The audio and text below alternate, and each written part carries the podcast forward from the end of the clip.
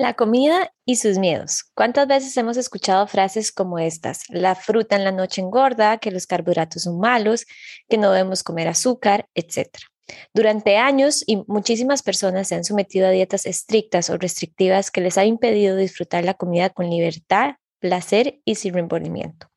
Creemos que nuestro cuerpo no tiene la capacidad de autorregular, que necesitamos de números y porciones para lograr nutrirnos y mantenernos sanos. ¿Qué tal si en este episodio les decimos que esa libertad alimentaria sí existe y que podemos lograrlo sin perder el control? Para ello me acompaña la nutricionista Francesca Golfín, experta en el tema y que estoy segura que será de gran ayuda para abarcar este tema tan interesante. Así que bueno, buenos días a todos los que nos acompañan en este episodio, a los que nos están viendo en Facebook, muchas gracias y los que nos van a escuchar después en las distintas plataformas. Eh, gracias por escucharnos en un nuevo episodio. Muchas gracias, France, por estar por acá nuevamente, porque ya te tuve en un episodio que si no lo han escuchado, los invito a escuchar sobre el estrés. De verdad fue súper provechoso. Es de la primera temporada. Pero bueno, muchas gracias, France, por estar por acá mil gracias a vos. Para mí es un honor compartir este espacio con vos y, y poder hablar de este tema que yo creo que es tan importante y, y, al final lo que quiero es como darles un poquito de luz, ¿verdad? Dentro de tanta tormenta de repente, pero creo que sí es muy importante porque a veces vivimos creyendo que, que no podemos tener esa libertad. Y es que creo que hace muchos años, France, fue que se empezó esto, bueno, hace muchísimos, muchísimos años de que necesitamos de alguien que nos diga la comida y con esto no estamos quitando la validez de un plan de alimentación y quiero que esté como muy claro eso. Sin embargo, le hemos quitado esa capacidad del cuerpo de saber que él puede saber cuánto consumir y cómo mantenernos sanos. Es increíble, o sea, yo creo que Nadie le cuestiona a un bebé cuando es recién nacido cuánta leche materna consume, no estamos abriéndole la boca monitoreando cuánta leche succionó y si se la tragó o no. Y, y nosotros realmente nacemos con esa capacidad, pero hemos sido víctimas también de una cultura, de una industria que constantemente nos dice, ustedes no pueden ser confiados alrededor de la comida, o sea, ustedes no saben lo que necesitan, Em, están comiendo mucho o por verse de esta de otra manera necesitan cambiar eso y nos hacen creer en el fondo, Katy, que tenemos un problema. Y quien que no tiene un problema, pues obviamente va a buscar cómo solucionarlo y muchas veces esa solución la ponemos en manos de alguien que con toda buena voluntad ¿verdad? nos quiere enseñar un poco sobre nutrición y demás, pero nos desentendemos. Yo creo que ese es un gran problema que tenemos, que es que le damos la responsabilidad de nuestra comida a una persona totalmente ajena a nuestra propia realidad. Fran, y con esto quiero como devolvernos un poco a cuando éramos estudiantes, porque siendo, siendo estudiantes de nutrición nos enseñan ese, ese, ese chip de enseñanza que de nuevo no es que está mal, pero creo que muchas veces el, el, nosotros enseñar un tipo de dieta encasillada es lo que a muchas personas les ha causado como ese, ese miedo por salirse de ese cuadrado. Yo creo que aquí las dos podríamos recitar la típica dieta, las meriendas que siempre, ¿verdad? Y, y como decís en la U, yo me acuerdo que esos ejemplos de menú tenían que ser, ¿verdad? Tal cual y perfectos y un cálculo que yo siempre me cuestionaba, pero ¿cómo puede ser tan calculado si la vida no es calculada? O sea, es lo menos que nosotros realmente podemos calcular. Y me acuerdo que yo empecé a dudar muchísimo más cuando empezamos a usar tablas de composición de alimentos y yo veía que una papa amarilla y una papa blanca es muy diferente su composición, o sea que no, entonces yo más que decía, pero es que cómo podemos como tratar de controlar tan minuciosamente cada cosa que consumimos y al final del día ni sabemos realmente, ¿verdad? Lo que me aportaba así en gran, o sea, en, tanto detalle esa papa versus ese camote y dependiendo inclusive de dónde venían. ¿Cómo, ¿Cómo podemos identificar, France, que una persona no está teniendo una relación sana con la comida o que sí, o que necesita, está esperando ese control de otra persona. Y te lo pregunto porque tal vez muchas personas están escuchando y dicen, no, no, eso no me pasa a mí, este, o eso le pasa a tal persona, pero ¿cómo podríamos identificar realmente que no estamos teniendo esa libertad con la comida? Yo creo que como vos decís, tenemos muy normalizadas conductas que no son sanas alrededor de la comida y que a veces vemos normal que una persona solo pueda comerse un postre cada 15 días. O sea, eso lo vemos como de así es la vida, ¿verdad? Así tiene que ser. Y esa no es la realidad. Hay, hay muchas señales de alerta que, que tal vez pueden ir reflexionando, me identifico, no me identifico. Por ejemplo, una preocupación constante alrededor de la comida es este estrés que sentimos cuando vamos a comer porque no sabemos qué escoger y en qué cantidad. Ojalá nos veamos enfrente de un buffet donde están todas las opciones y, y sentimos como temas muy abrumados, como mucho estrés en no puedo decidir, no sé qué se acopla a eso que tengo que hacer, cómo, cómo cuento esta chalupa dentro de este plan de alimentación y que esa preocupación al final termine afectando como no solo nosotros comemos, sino también como nosotros nos sentimos, ese placer que obtenemos de ese alimento porque no supe cómo lo contaba y entonces al final me terminé estresando un montón y ya con la tendencia extrema de, y entonces bueno, ya dejé todo y ya no como más, ¿verdad? No sigo la dieta, ya no hago más ejercicio porque ya de por sí, este, de la rompí. La culpa también es un signo clave y, o sea, Katy, ¿quién no siente culpa cuando se come torta chilena, el queque chocolate. O sea, son tantas, tantas personas y esto no significa que tengamos un trastorno de conducta alimentaria. O sea, sentir culpa no necesariamente es como que tenemos un trastorno, pero esa culpa tampoco es normal. No deberíamos de sentir culpa. Un niño, eh, cuando no ha sido tocado por la cultura de la dieta, no siente culpa o no siente diferencia entre comerse un tomate y una galleta para él moralmente, o sea, en tema emocional, eso no es diferente. De repente también podemos tener reglas muy rígidas alrededor de la comida, como esto sí, esto no. Una paciente un día me dijo, y yo hasta lo hice un post, yo le dije, esto es lo que usted me ha dicho, me decía, ¿cómo alguien se puede comer un queque un martes en la noche? Y yo, ¿por qué? Y entonces me decía, Fran, es un martes, uno no desperdicia el queque en un martes en la noche. Y entonces yo le decía, ¿qué es? ¿Que los martes tienen más calorías o que es como la cosa alrededor de los martes en la noche el queque? Y, y claro, ya sabemos como que tal vez es un pensamiento poco racional, pero de esa manera igual pensamos, o sea, tenemos estas reglas muy estrictas, los famosos, por ejemplo, cheat meals, que es que un día, o sea, nos comemos pero hasta más de lo que nos imaginábamos con tal de aprovechar. No confiamos en nuestro cuerpo para poder decidir autorregularnos, ok, esto es lo que quiero, en esta cantidad, en este momento no tengo hambre, estoy, o ya estoy satisfecho, ya puedo parar de comer.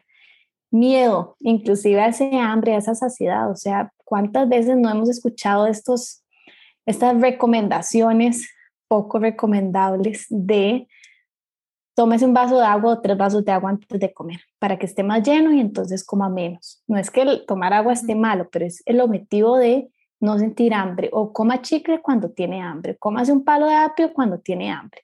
Es ese miedo que nos inculca alrededor de ese hambre, inclusive de sentirnos satisfechos, de disfrutar de esos alimentos, em, tener esta, esta categoría o esta lista de alimentos que son prohibidos, que son malos, y los otros que son milagrosos, o sea, que si yo no consumo esto o... Me cura contra el cáncer. Sí. Me baja la grasa un montón. Que me va a quemar grasa. O sea, el, famoso batido de piña con apio. A mí me fascina piña con apio, pero yo debo de ser sincera que a pesar de todo el trabajo que yo he hecho alrededor de mi relación con la comida y demás y estudiar tanto, me choca a veces el batido de piña con apio porque se asocia tanto con esta idea de perder peso que a mí me da cólera y a veces no me lo quiero tomar porque yo digo, yo no, o sea, eso no es así. No lo estoy haciendo por esto. Exactamente, exacto. Entonces, esas son como algunas de esas conductas o inclusive creencias, pensamientos que podemos tener alrededor de la comida que nos dicen que no estamos siendo libres realmente de elegir lo que nosotros queremos en el momento que queremos y de poder disfrutar de esos alimentos. Fran, es que yo creo que tal vez muchas personas que nos están escuchando o que nos van a escuchar este, están pensando, bueno, tal vez entonces no están hablando que no hay alimentos malos, están hablando que nos podemos comer un queque el martes en la noche, pero ¿cómo, cómo ponerle como que, que, de alguna manera que entiendan que tampoco estamos fomentando el exceso, porque yo creo que es que muchas muchas personas piensan cuando hablamos de cierta libertad alimentaria, hablamos de seguir señales de hambre, pero pensamos, bueno, entonces ella me está diciendo que puedo comer un queque de chocolate todos los días, entonces ¿Cómo darles esa tranquilidad? No es que vamos a ir a una dieta excesiva solo por tener un poco de libertad y escuchar a nuestro cuerpo. Eso es el perfecto ejemplo como del pensamiento de dieta, que, que pasamos de un extremo a otro, o sea, de no puedo, no puedo, ah, entonces ya no hago dieta, entonces eso es lo que como 24/7. Cuando nosotros tenemos esa libertad y esa libertad conectada, ¿verdad? que ahorita podemos hablar un poco más de eso, pero en sintonía con nuestro cuerpo real, nosotros no llegamos a esos extremos, porque podemos hacer el intento, o sea, quien nos escucha puede intentar hoy por tres días seguidos almorzar, desayunar, cenar, torta chilena y al o sea, probablemente ese mismo día ya no quiere ver la torta chilena, o sea, naturalmente va a querer dejar de consumir eso y va a buscar hasta el vaso de agua que tal vez antes no consumía porque era un tengo que.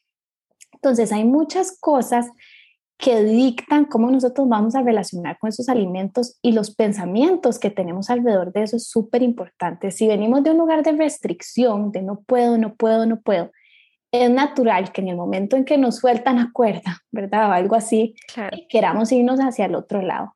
Inclusive cuando hablamos en alimentación intuitiva al inicio, es muy común ese síndrome de la última cena, que es el típico, cuando voy a empezar dieta el lunes, entonces el domingo yo aprovecho y me como todo. ¿Ok? Y eso es muy natural, o sea, eso es natural, no es, no es que quien le pasa eso tiene un problema, tiene falta de control, es un adicto a la comida, no, o sea, eso es natural, pero es muy diferente que nosotros tengamos libertad alimentaria y tener un descontrol alimentario, que eso es totalmente distinto. Eso es como que a nosotros nos digan, vos y yo hoy, gracias a Dios, somos libres, no estamos en una cárcel, ¿verdad? Somos libres de hacer con nuestra vida casi que todo lo que nosotros queramos. Pero hay reglas que sí hay que seguir, ¿verdad? O sea, si vos robás, vas a perder tu libertad. Ahora, eso no significa que con la comida hay reglas que tenés que esto y el otro pero dentro de esas, ¿verdad? Reglas entre comillas, está honrar nuestro cuerpo. Irme a comer el queque chocolate todos los días a partir de hoy no va a ser honrar nuestro cuerpo, eso es honrar nuestros antojos que vienen desde un lugar de restricción, que es súper, súper diferente. Entonces, así como nosotros no andamos por la vida solo porque no estamos en la cárcel, matando personas, asaltando personas, ¿verdad? Haciendo lo que nos dé la gana, saliendo con la restricción vehicular, por ejemplo, o sea, ahorita en este momento, este, tampoco tiene por qué ser un, un, descontrol completo nuestra alimentación. Ese descontrol, o sea, cuando, cuando lo vemos de esa manera, inclusive caemos en eso, es una perfecta señal que todavía hay algo de restricción por ahí en el fondo que está sucediendo que nos está llevando naturalmente a ese descontrol. Sí, es muy interesante. Había, no recuerdo y de verdad voy a hacer la tarea. Hay un libro de psiconutrición, este, no recuerdo el nombre exactamente, pero decía eso, que darle la libertad era dirigido a profesionales, darle la libertad al paciente de que coma lo que se le da la gana. Uno, o sea, eh, uno le dice, vaya, si usted quiere comer seis chocolates, cómase los seis chocolates. Si se quiere comer tres rebanadas, pero llevar al paciente hasta el exceso que él quiere llegar. Y que él solito se, se, va a dar cuenta de eso que decías, que no va a poder. O sea, uno dice, yo puedo vivir, y creo que lo mencionamos, no me acuerdo si en el otro podcast, pero yo puedo vivir de torta chilena todos los días. No, es que no podés, porque tu cuerpo te va a poner el freno y eso es lo que uno cree que no tiene. Pero es cuando empezamos a escucharlo, nos damos cuenta que definitivamente no. Entonces, cuando yo me acuerdo ese, también ese libro se comentó en una, en una reunión con diferentes profesionales y, y la psicóloga decía, háganlo. Y yo, bueno, al principio, pero es que no se puede hacer con cualquier paciente, estamos hablando, no se puede hacer con cualquier paciente. Y al final yo decía, sí, o sea, con cualquier persona se puede hacer. Nada más que hay que también educarlos, y eso es el próximo eh, tema que quiero hablar con vos, educarlos a una alimentación más consciente, a una mm. alimentación más intuitiva, a saber qué estamos haciendo, porque muchas veces la vida cotidiana nos lleva a comer en, eh, en automático y ahí muchas veces perdemos el control, pero porque estamos en manera automática. Total. O sea, eso primero que dijiste es súper importante, como hacer esa pausa y darnos cuenta que muchas veces comemos desde el pensamiento. O sea, Hoy, por ejemplo, este miércoles, yo digo, uy, el domingo me voy a comer una torta chilena. Y yo, les yo le pregunto a las personas, ¿cómo usted sabe que el domingo usted quiere una torta chilena? O sea, cuénteme cuál es ese superpoder que usted tiene para saber. Entonces, cuando conectamos realmente con nuestro cuerpo, él nos dicta qué es lo que quiere en ese momento y nosotros no podemos suponer, o sea, no podemos planear de esa manera y aquí tampoco significa que no hay que planear, ¿verdad? Que no es útil hacer un menú para que estemos organizados y todo, pero es tener esa flexibilidad que si yo en el menú de esta semana, por ejemplo, hoy de almuerzo tenía chalupas y yo hoy, de, no sé, siento la panza un poco pesando, como con náuseas, si quiero una sopita, no lo pueda cambiar.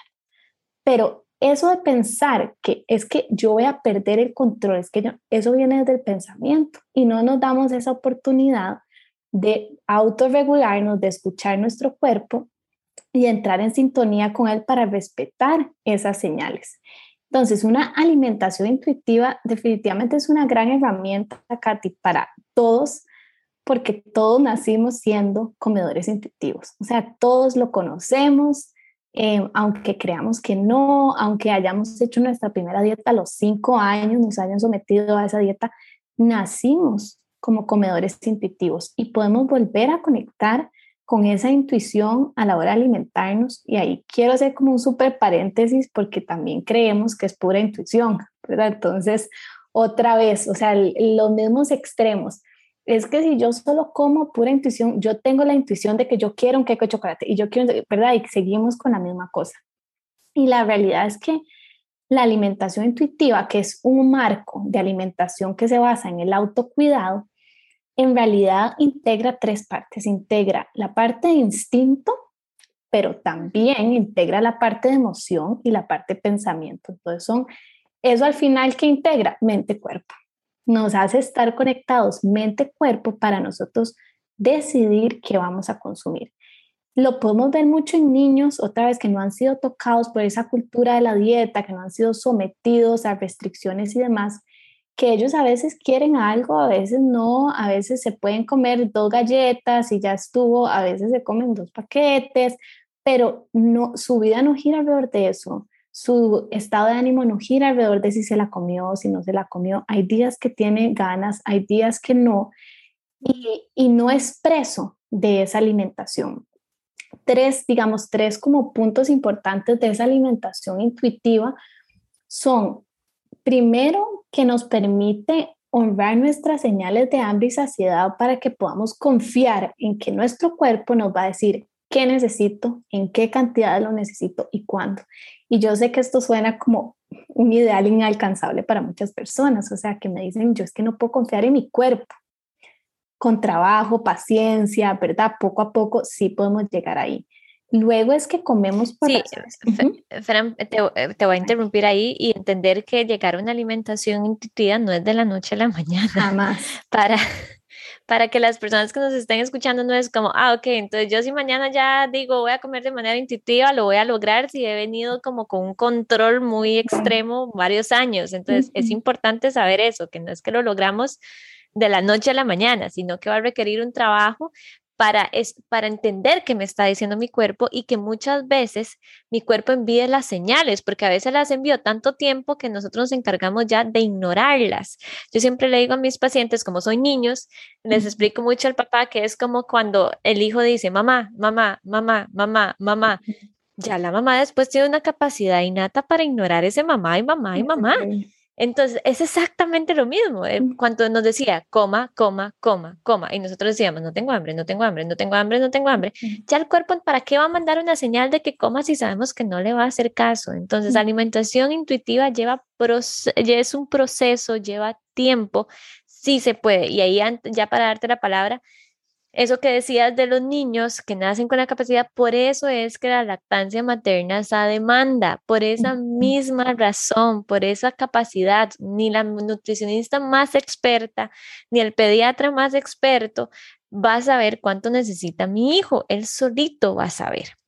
Ahora sí, perdón. Sí, inclusive cuando nos ponemos a meter mano es donde empezamos a ver, ¿verdad? Que, que las cosas empiezan a poner más bien mal, o sea que en ese momento no estaban mal y tanto estrés y todo, al final termina afectando un montón. Entonces, sí es muy importante eso que decís, que toma, o sea, toma tiempo y, y a pesar de que yo sé que tal vez no todo el mundo puede recurrir a un profesional por temas económicos, de tiempo, etcétera, cualquiera que sean las razones, sí los invito a que al menos se informen eh, no sé, a través de páginas, podcasts como estos y demás, porque hace, cometemos el gran error de decir, ah, alimentarme intuitivamente, ok, a partir de hoy voy a empezar a escuchar a mi cuerpo. Y es un o sea, es ese descontrol que vos decís. ¿Por qué? Porque, ejemplo uno, lo que decías de de no, esa comunicación está rota entre mi cuerpo, ¿verdad? Y, y, y, yo mismo, o sea, no nos logramos comunicar, es como un niño que está aprendiendo a hablar y uno trata de adivinarle lo que está diciendo, pero no, por lo general no lo logramos. Y poco a poco ese niño se va comunicando mejor. Pero ¿qué es clave en esa comunicación con el niño? Que ese niño se sienta seguro. Si ese niño no se siente seguro, probablemente no le va a comunicar mucho, se va a quedar calladito más bonito y así va a ser nuestro cuerpo también. Si nuestro cuerpo nos empieza a enviar señales de hambre, ¿verdad? Conforme nosotros dejamos ir la dieta y todo, y nosotros no honramos esas señales de hambre, otra vez va a decir, no, yo mejor me vuelvo a meter en mi caparazón y continuamos el ciclo vicioso de restricción y como un montón. No como, no como, no como, y luego el cuerpo me hace, yo, yo siempre les digo, es una lucha mente-cuerpo. La mente dice, no se coma eso, no se coma eso. Y el cuerpo le dice, tranquilo, que ahorita va a ver cómo usted se lo va a comer todo. Y entonces entramos en una lucha que claro que es dificilísimo eh, hacer las paces ahí. ¿Por qué? Porque tenemos dos pensamientos que chocan un montón, que son extremos, o sea, restricción y comerse todo el mundo entero pero que cuando logramos hacer esas paces es demasiado lindo, no solo es lindo, o sea, es, es satisfactorio poder vivir no pensando en comida 24/7, disfrutando realmente y confiando.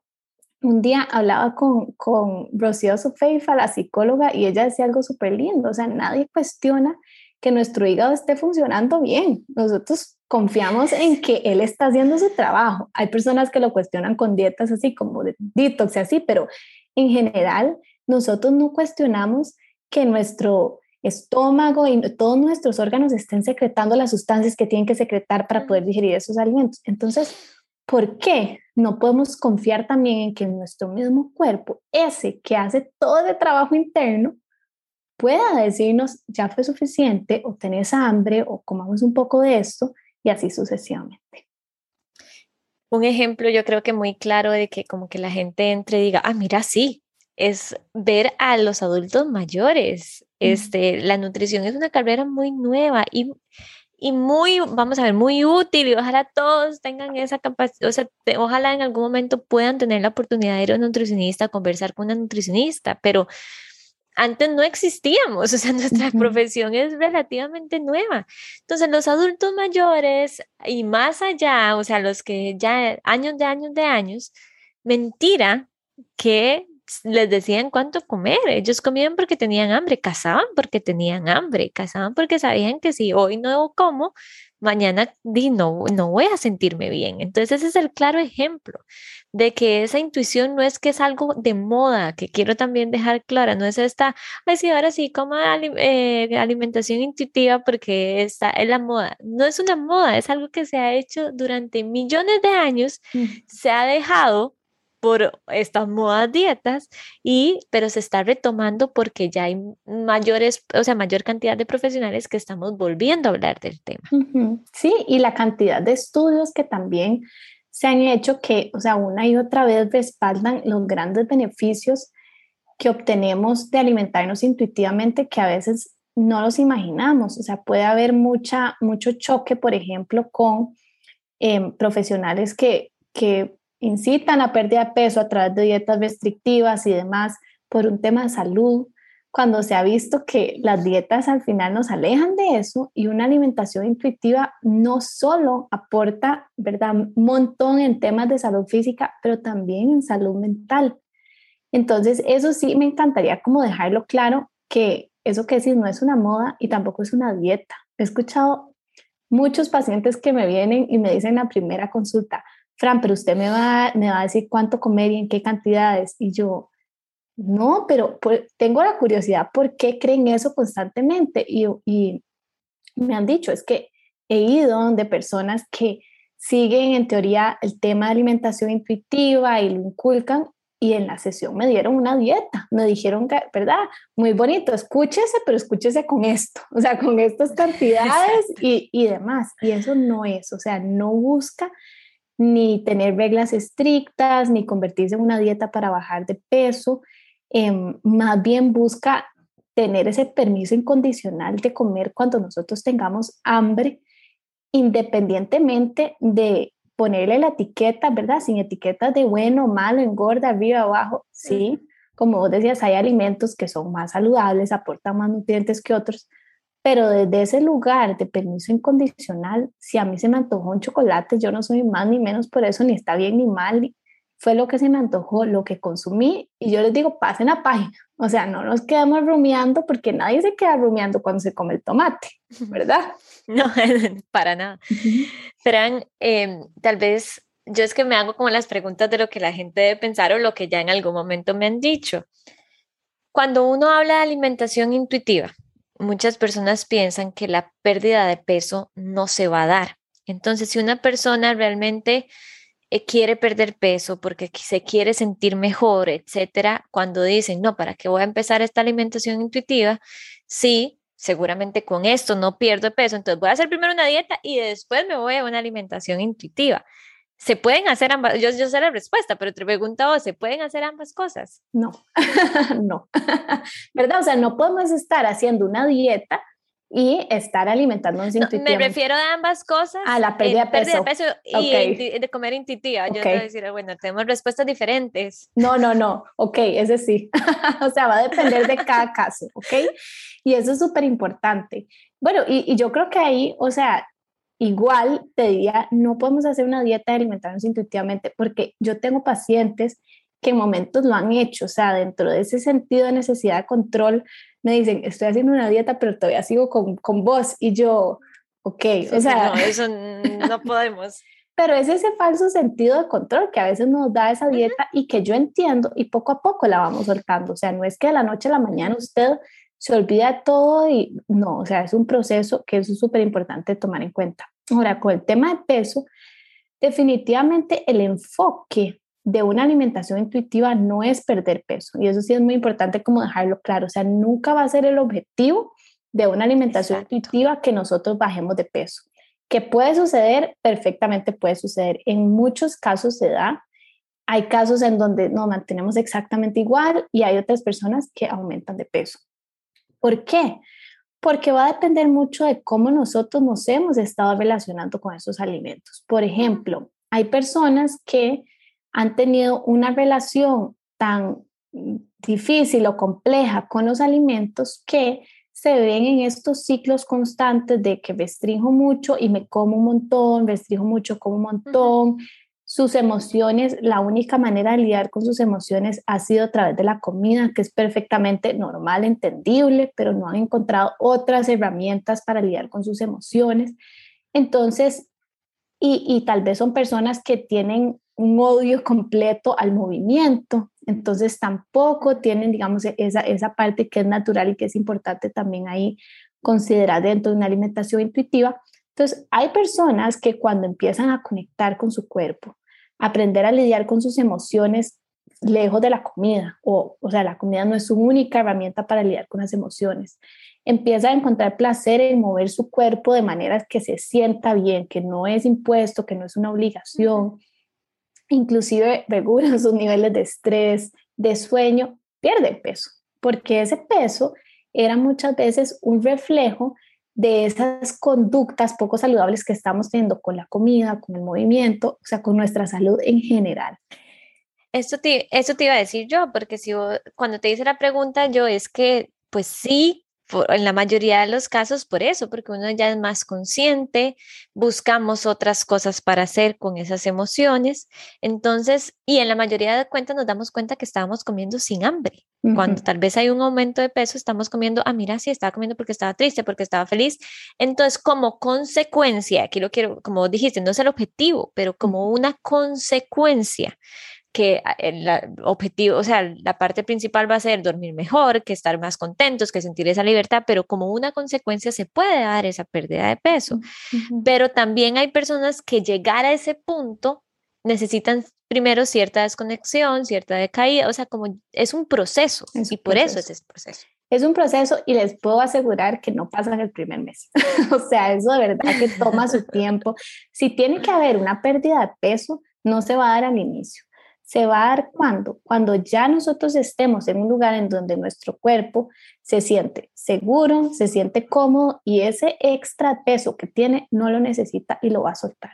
Pero mientras estemos en un estado constante de estrés, de preocupación, de restricción con la comida, toda esa relación em, muy compleja con la comida, nuestro cuerpo más bien se va a ver predispuesto a guardar todo el peso que sea posible y ahorrar y ahorrar y ahorrar en ese sentido.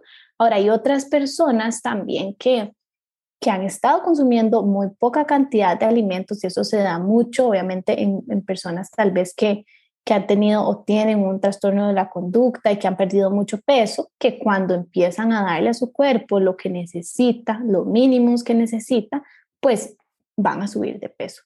Pero, pero eso, digamos, no es que porque a veces las personas dicen, voy a subir 80 kilos, ¿verdad? O sea, eso, eso no es, sino que el cuerpo va otra vez a buscar ese peso a donde se siente cómodo.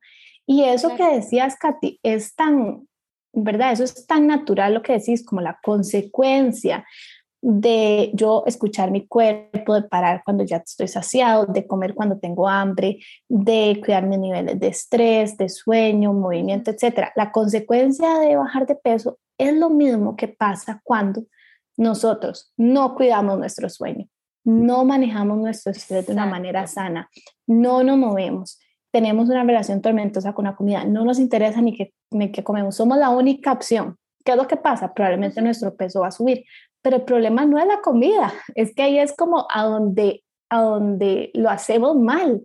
Nos ponemos a pelear con la comida y no paramos un momento a decir, pucha, estoy durmiendo cinco horas o cuatro horas al día. Estoy que no me aguanto ni a mí mismo. Mi corazón pasa a mil por hora de los niveles de estrés que tengo. No me muevo en diez horas que paso sentado en la silla y me como lo primero que encuentro. ¿Verdad? Sino que vamos directamente a, ah, no, tengo que dieta. Tengo que restringir y no realmente atacamos las cosas que nos llevaron ahí. Era lo que yo te decía, por cierto, los invito a escuchar el episodio de podcast que de la brújula. Este, bueno, es el episodio, aquí voy a hacer el paréntesis, es el podcast de Francesca, entonces los invito a escucharlo, grabamos uno el lunes pasado eh, y hablamos de eso, que la comida es la punta del iceberg. El iceberg no es solamente el hielo que se ve afuera del agua, sino que es un un hielo gigante debajo del agua. Entonces, ahí está el sueño, las emociones, un montón de cosas que, como dice Fran, hay que revisar. Y si bien es cierto, muchas veces esa revisión no lo puede hacer solo una nutricionista, se necesita de apoyo de otros profesionales o se necesita que, que el paciente tenga una red de apoyo también, no solamente a nivel profesional, sino a nivel de la casa porque a veces pienso que es muy difícil y lo veo en niños, que un niño me vaya comiendo de manera intuitiva si los papás no están en, ese, en, esa, en esa línea. Entonces es muy, muy difícil lograrlo solo si al final voy a estar nadando contra marea. Entonces eso es importante también, que la red de apoyo en este momento es importante y si con las personas que vivo ojalá lo hagan juntos. No puedo, obviamente no puedo jalar a todos en mi casa, pero tal vez sí como llevarlos a que el proceso sea igual para que me facilite tal vez a mí un poco. Inclusive compartirlo, a veces tal vez otros no se apunten, ¿verdad? Intentarlo por miedo u otras razones, pero compartir, yo voy a entrar en este proceso y poner hasta inclusive los límites.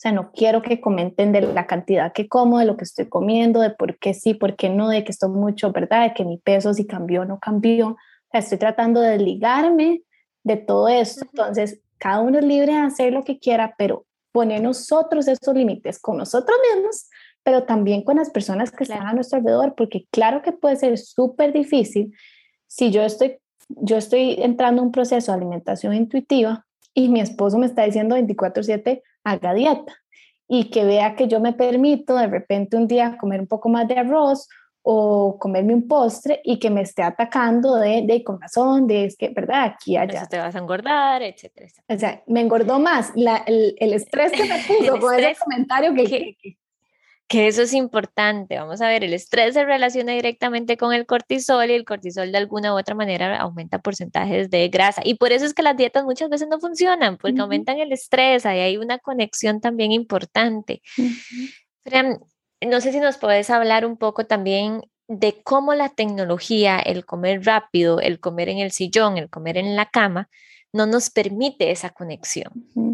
Eso yo digo que es como la señal de internet interrumpida que a veces tenemos, ¿verdad? Que no nos entendemos como, ¿qué dijiste? Suave, decirlo otra vez, o sea, no entendí nada. Este, cuando nosotros comemos haciendo otra cosa y que yo sé que es, o sea, es, a veces es necesario, a veces esas cosas pasan, pero creo que lo hacemos más, lo normalizamos más de lo que deberíamos. Pero cuando nosotros por ejemplo, estamos desayunando, viendo tele, que es como lo más común tal vez, nuestro cerebro no tiene la capacidad de concentrarse en dos cosas a la vez. O sea, aunque nosotros creamos que somos hiperpoderosos, que creemos que podemos hacer siete cosas al mismo tiempo. Multitasking, ajá. Eso es mentira. Y eso no solo es mentira, sino que drena por completo a nuestro cerebro. O sea, nos hace inclusive usar más energía de lo que ya el cerebro utiliza. Nos agota.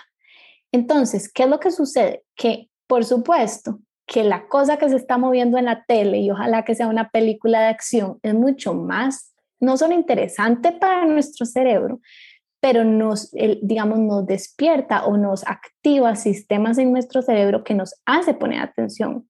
Las noticias, las noticias malas, o sea, eso es inmediato que va a captar nuestra atención, aunque digamos, yo no lo veo, solo lo escucho. ¿Y qué es lo que pasa en ese momento? Que la comida pasa a un segundo plano. Entonces, nosotros cuando sí estamos conectados, ¿verdad? Estamos aquí online, de verdad, la señal no está interrumpida cuando estamos comiendo, nuestra digestión empieza a través de nuestros sentidos. O sea, en el momento que nosotros vemos los alimentos, olemos esos alimentos y etcétera, nuestro cerebro le dice al cuerpo, hey, prepárese porque ahí viene comida. ¿Ok? Y empezamos inclusive a secretar algunas sustancias para poder digerir esos alimentos. Conforme vamos comiendo, esas sustancias se van digiriendo y eventualmente hay una comunicación inversa en donde nuestro sistema digestivo le dice al cerebro, estamos satisfechos, ya recibimos suficiente, podemos parar de comer y ya dígale a Katy que ya, ya no tiene hambre y que la pare. ¿Cómo creen que está esa comunicación cuando nosotros estamos viendo la, la novela, el episodio, las noticias o trabajando o inclusive manejando? O sea, esa comunicación. Vos dijiste, vos dijiste internet chueco o la interrupción de internet. Yo se lo explico a mis pacientitos, este, aunque ya pensándolo bien, los niños entienden más con internet que mensaje de texto, pero yo siempre se lo explicaba a ellos que el estómago está aquí, si nos están viendo en Facebook, si no, el estómago este, manda un mensaje de texto al cerebro, pero está sin vibración y está no en silencio. Entonces es como cuando nosotros tenemos el teléfono largo y estoy con un mensaje de texto que no escuché, no vibró, entonces digo, obviamente no lo voy a leer. Entonces esa es la manera como yo explico lo mismo que el internet tuyo, pero lo explico con mensaje, pero hablándolo ahora pensándolo, los niños entienden ya más, más internet que mensajes. Más en este tiempo pandemia cuando se trae, o sea que es muy molesto, es muy molesto como que no nos llegue eso. ¿Y qué es lo que termina pasando, Katy? Que decimos, y, o sea, quedé demasiado lleno. Me toqué desabrochar el pantalón, o me dio la marea alcalina, o, ¿verdad? Ya toqué dormirme un ratito, no tengo esa energía. Y fue que, o sea, la señal ahí, eh, por ahí la, el intestino la mandó, pero no se recibió correctamente.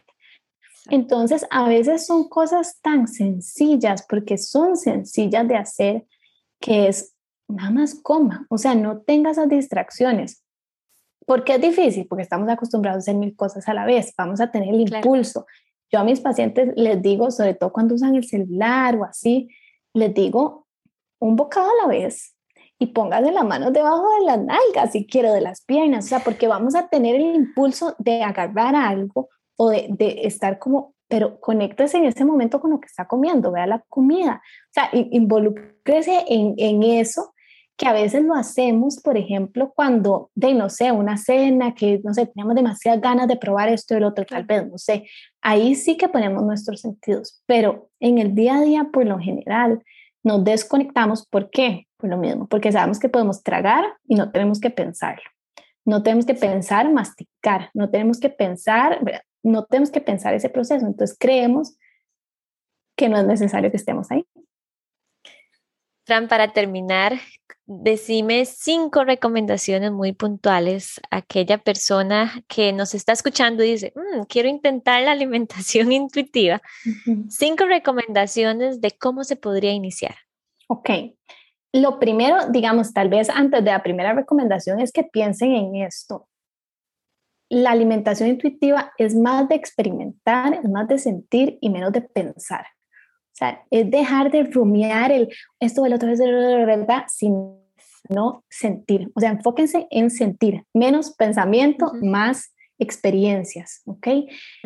Preguntémonos primero cómo es mi relación con los alimentos. Pensemos desde que éramos niños, desde que tenemos conciencia, cómo yo me he relacionado con los alimentos. He hecho dietas, no he hecho dietas, este, me, qué me decían alrededor de mi cuerpo, de la comida, de lo que yo hacía, qué veía a mis papás hacer, habían reglas alrededor de la comida, habían cosas que eran prohibidas o no. Todo eso nos da demasiada información de cómo nosotros nos y por qué nos hemos relacionado de la manera en que lo hemos hecho con los alimentos. Eso suena algo súper fácil de hacer, Katy, pero es tan poderoso y a veces nos saltamos ese paso porque descubrimos cosas que nos, como que nos encienden esa lucecita y decimos, mira, no es que yo tengo mala fuerza de voluntad o etcétera, es que yo aprendí, mi mamá siempre me decía que si yo me comía ese chocolate, no podía salir a jugar y entonces yo me lo comía a escondidas. Y con razón, o sea, y hoy en día tengo esa relación. Entonces, ¿cómo es esa relación que tenemos con los alimentos? Porque si no nos conocemos nosotros, no podemos dar ese paso a realmente empezar a confiar en nuestro propio cuerpo para alimentarnos. Luego, experimentar con diferentes alimentos, inclusive con diferentes actividades en temas de movimiento y demás, pero desde un lente, otra vez, de cómo se siente. No pensarlo tanto. No es, ay, es que es el ejercicio que más calorías me va a quemar. No. ¿Cómo se siente cuando yo hago este ejercicio, cuando salgo a caminar o cuando en el día me tomo una pausa de 10 minutos, ¿verdad? Entre una cosa y otra. ¿Cómo se siente cuando yo como estos alimentos, cuando como estos otros? No si está bien o mal. ¿Cómo se siente? O sea, conectar con eso es clave para que podamos empezar a despertar esas señales. Poco a poco, em, ir confiando, ¿verdad? En que nosotros tenemos esa capacidad de autorregularnos. digo poco a poco, porque como vos decías, no puede ser de la noche a la mañana. Entonces, la clave aquí es que tenemos que comer suficiente. Nuestro cuerpo nunca, ¿verdad? Nunca va a haber esa confianza si no le damos suficiente comer. Es como un niño. O sea, si yo a él siempre lo paso restringiendo de aquí a allá y un día de la nada le digo, a partir de hoy usted puede comer todo lo que quiera, chiquito no me va a creer. O sea, no me va a creer porque ha pasado toda la vida en restricción. Sí, claro. ¿Qué va a hacer? Se va a comer el mundo ese día porque va a decir, seguro mami, mañana eso se le va a olvidar y otra vez me va a volver a restringir. Entonces, comer suficiente, si les sirve hacer un check-in cada cuatro o cinco horas, ¿verdad? Tengo hambre porque a veces pasamos desconectados de nuestro cuerpo todo el día, para parar un momento a hacer eso. Y bajar revoluciones y estar presentes, eso que decíamos a la hora de comer. Estar presentes no es comer como yo le digo, como una vaca que rumea y es súper aburrido. No, es disfrutar, saborear a qué sabe. Este, a veces inclusive tenemos la tendencia a dejarlo más rico para el final. No, pongámoslo más rico también. O sea, yo, a mí me pasaba, yo amo el plátano maduro, a veces era lo último que me comía y estaba tan llena que ya no lo disfrutaba tanto. Entonces, no, o sea, pongámoslo también de ahí mezclado con los otros alimentos y respirar, Katy, o sea, respirar es gratis, respirar conecta, activa nuestro nervio vago, nos activa este sistema de relajación que nos va a permitir asimilar esos alimentos de la mejor manera, digerirlos de la mejor manera, apagar la reacción de estrés que por lo general andamos requete encendida y nos va a permitir conectarnos con el cuerpo, con ese momento, poco a poco para ir entendiendo qué es realmente lo que yo quiero, lo que se va a sentir bien, pero con paciencia, o sea, con esa paciencia de que es un proceso. ¿Cuántos años he vivido a dieta? No puedo pretender que en un mes, dos meses, inclusive un año, si he pasado 20 años a dieta, ya un año naturalmente, ¿verdad? Yo pueda confiar en mi cuerpo y alimentarme intuitivamente. Ok. Me encantó, de verdad, gracias. Les puedo decir, em, creo que yo empecé a comer de manera intuitiva sin pensarlo, cansado de las dietas y claro que por mi, profe o sea, por mi profesión, pero por mi profesión al principio hice muchas dietas. Este, La misma me llevó a muchas dietas y te puedo decir que que es que es tan, tan lindo, o sea, ayer yo estaba cenando y me comí un tiramisú en la noche, como hubiera dicho otra paciente, ayer que fue martes en la noche, yo, decía, que es esta delicia, o sea, no sentí culpa, disfruté, o sea, cada bocado se disfruta, o sea, de verdad sí es posible, este, llevo mucho tiempo comiendo de esta manera, no he aumentado de peso y lo vemos por peso. Yo sé que el peso no es importante, pero para que la gente como lo vea, sigo con la misma talla de pantalón, me sigo, me siento con más energía, me siento más libre. O sea, eso es como para darles un ejemplo. Este, y no le pongo cabeza a la comida, nada más como si se me antoja, como si no se me antoja, como cuando tengo hambre, cuando no tengo hambre, no como. Entonces, para que de verdad lo vayan intentando, Fran, tenés un curso de esto. ¿Verdad? sí, qué linda. Contanos, por favor. Justo ahorita abrí unas sesiones grupales de alimentación intuitiva para todas personas que quieran pues aprender a alimentarse intuitivamente. La idea es que van a ser ocho sesiones, una sesión semanal en donde vamos a ir viendo cada diferente principio de alimentación intuitiva, ponerlo en práctica. El hecho de que sea un grupo, pues podemos ¿verdad? apoyarnos entre todos, compartir experiencias que es lindísimo darse cuenta, como vos decís ahorita, o sea, yo estoy segura que vos dijiste eso y mucha gente dijo, o sea, yo quiero, o a mí me ha pasado eso también, o sea, nos damos cuenta que no estamos solos, que no solo a nosotros sentimos que perdemos el control cuando nos comemos la torta chilena o que sentimos la culpa de repente por ahí. Entonces, son sesiones grupales, empezamos a mediados de, de octubre y también es una excelente oportunidad también para personas que tal vez no pueden tener el acceso económico como una sesión uno a uno.